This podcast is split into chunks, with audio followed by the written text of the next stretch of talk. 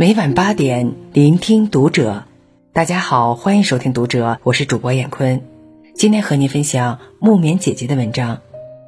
离婚大数据曝光，杀死婚姻的不是出轨，不是家暴，而是关注读者新媒体，一起成为更好的读者。前几天有个微博热搜：中国男性婚姻满意度高于女性，为什么呢？其实很简单，站在大部分男性的立场上。结婚之后，有人伺候、洗衣、做饭、生娃、带娃，照顾一家老小，还出去赚钱贴补家用。换做是你，你也会对婚姻满意。但从大部分女性角度上看，所谓婚姻，不过是经历着丧偶式育儿，丈夫做个家务还要说帮妻子做，这个结果太正常不过了。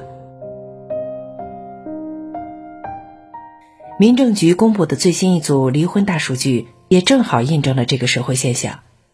二零一九年前三季度，全国登记离婚达三百一十点四万对，比去年同期多出二十点五万对。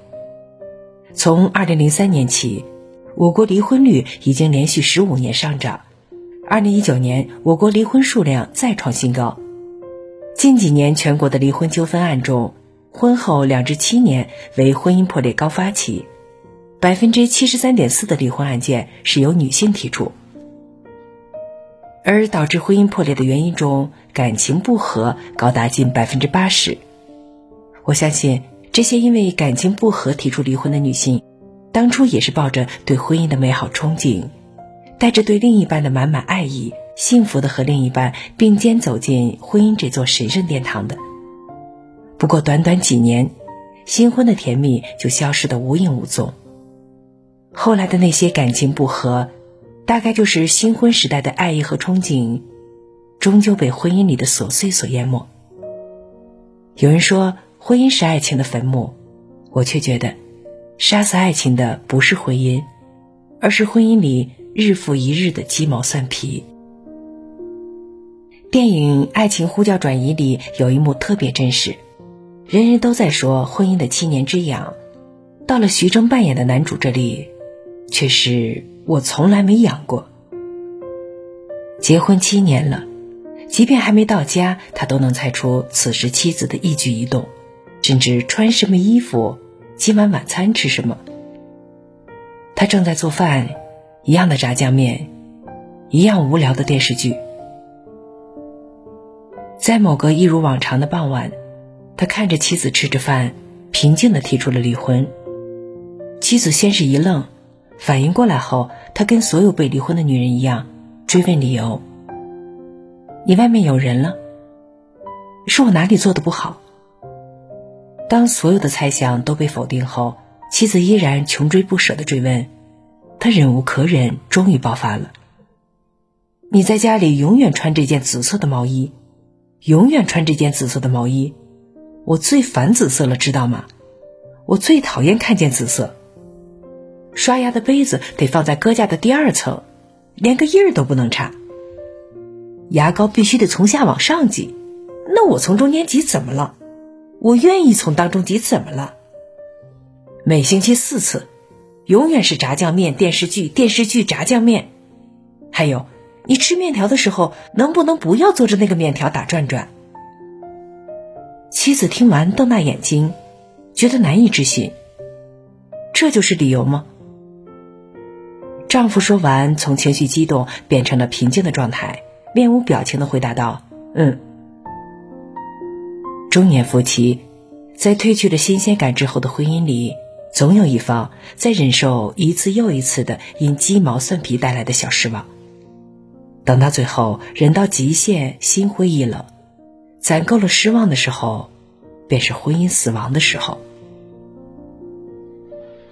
压死骆驼的从来都不是最后一根稻草，而是每一根稻草。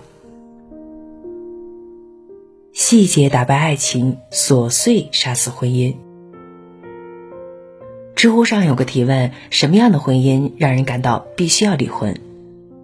一个十七 K 的高赞回答：没有欺骗背叛。也没有狗血的家庭剧剧情，也没有狗血的家庭剧剧情，只有简短的两句对话。有一年冬天，她抱着孩子在卧室里哄睡，宝宝说：“妈妈，我要喝奶奶。”她很随意的喊了在客厅看电视的丈夫冲个奶粉，丈夫却来一句：“他喊他妈要喝奶粉，又没喊我。”那一刻，所有积少成多的失望，让他当下就下定了离婚的决定。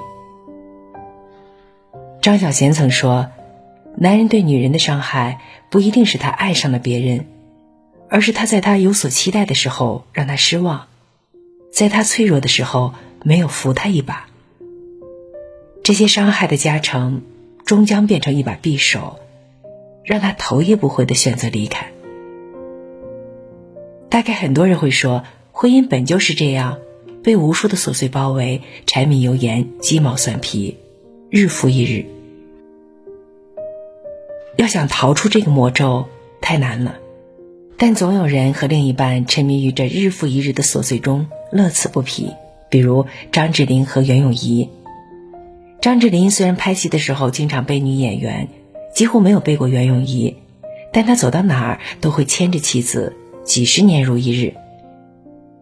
虽然结婚十五年没送过花给妻子，婚纱照也结婚十四年才补拍，但他记得初吻的地点，每年都会打卡纪念日。分离的时候最担心妻子钱够不够用。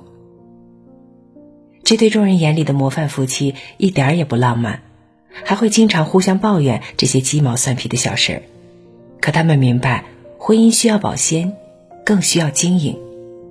争吵、矛盾、失望再正常不过，关键在于你看不看得见对方的需求，然后去改正，或者说，即便不想去改正，也会用另一种方式去治愈对方。正如蔡康永所说。人与人之间是有一个情感账户的，每次让对方开心，存款就多一点；每次让对方难过，存款就少一些。不要一味的从当中提零，任性的觉得你的钱永远挥霍不完。不是的，存款变成零的时候，就是对方离开的时候。夫妻之间更是如此。长久美满的婚姻。从来不是时时刻刻都激情四射，而是经历了生活的酸甜苦辣、千疮百孔后，依然想要在细微之处用实际行动去告诉对方你从未消失的爱意。好了，文章分享完了，关注读者新媒体，一起成为更好的读者。我是燕坤，再见。